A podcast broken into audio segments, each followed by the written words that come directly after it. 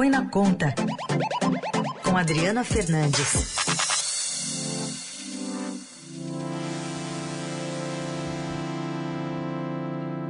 Momento de falar de economia aqui no Jornal Eldorado. Oi, Adri, bom dia. Bom dia, Raíssa, bom dia a todos os ouvintes.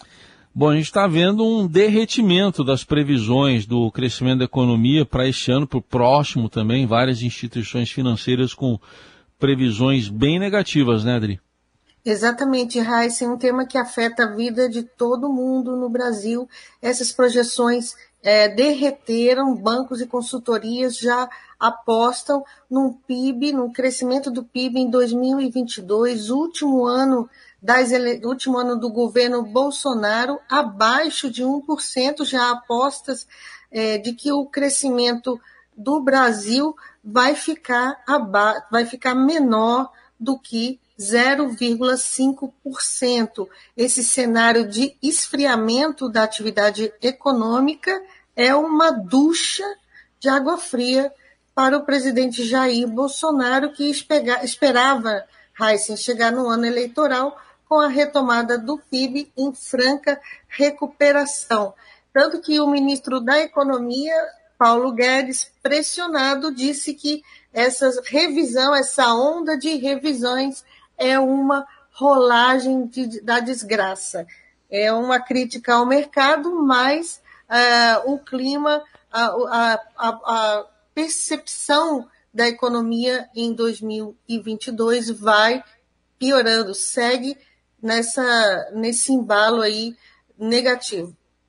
E, e, já se fala até em recessão, Adri, ou seja, de um, de um crescimento negativo?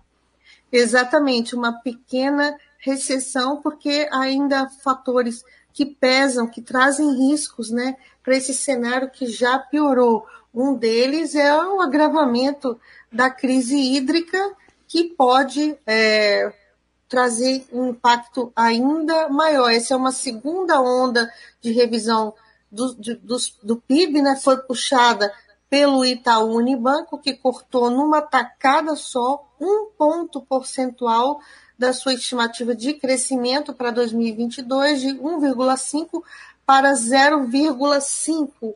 A MB Associados, uma consultoria com larga experiência no acompanhamento do que está, uma palavra da moda aqui, Brasil Real, foi ainda mais agressiva e passou, é, reduziu a estimativa de 1,4% para 0,4%.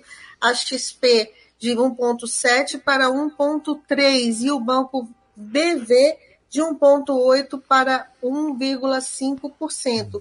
É pressão sobre o, a equipe econômica, sobre o presidente do Banco Central, Campos Neto, Roberto Campos Neto, que está tendo aí muita dificuldade para o controle da inflação, e a inflação mais alta, Raíssa, é uma cadeia que vai se suceder. A inflação mais alta que a gente está vendo vai está empurrando o BC para um aumento mais forte dos juros e essa paulada nos juros é que esfria a economia, reduzindo o consumo, os investimentos e também, sobretudo, o crédito para as empresas e para as pessoas físicas.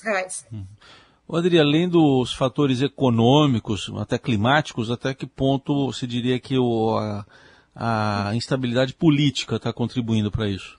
A, a, instabilidade política teve o, colocou essa, esse custo também na piora das expectativas, porque o ambiente ruim, o ambiente de político que se acentuou é, nas, últimas, nas últimas semanas, é, antes e depois né, das manifestações de 7 de setembro, contribuíram para trazer mais incerteza sobre o futuro da economia. Num ambiente de incerteza, os investidores eles põem o pé no freio e ninguém quer investir num país em que você não sabe, de, não sabe o, o cenário para frente.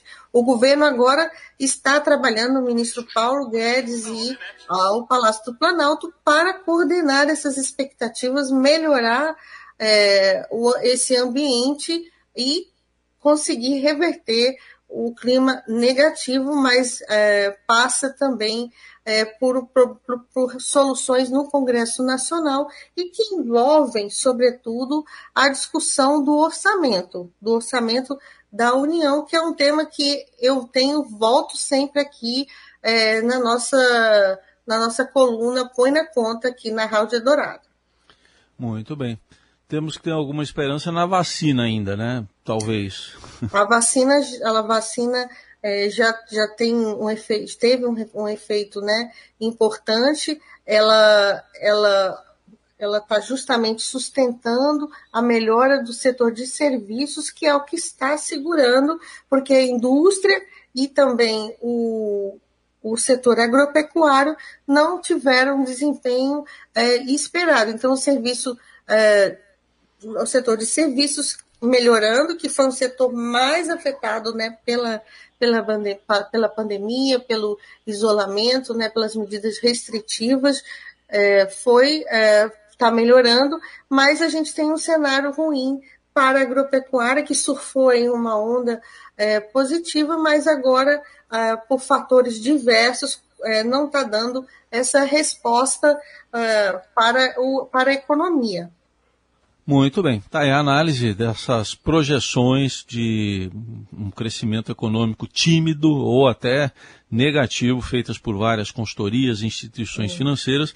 Essa análise feita pela Adriana Fernandes, que está aqui com a gente às segundas, quartas e sextas. Obrigado, Adri. Até sexta. Até sexta aqui para uma próxima análise do ambiente econômico. Obrigado a todos. Valeu.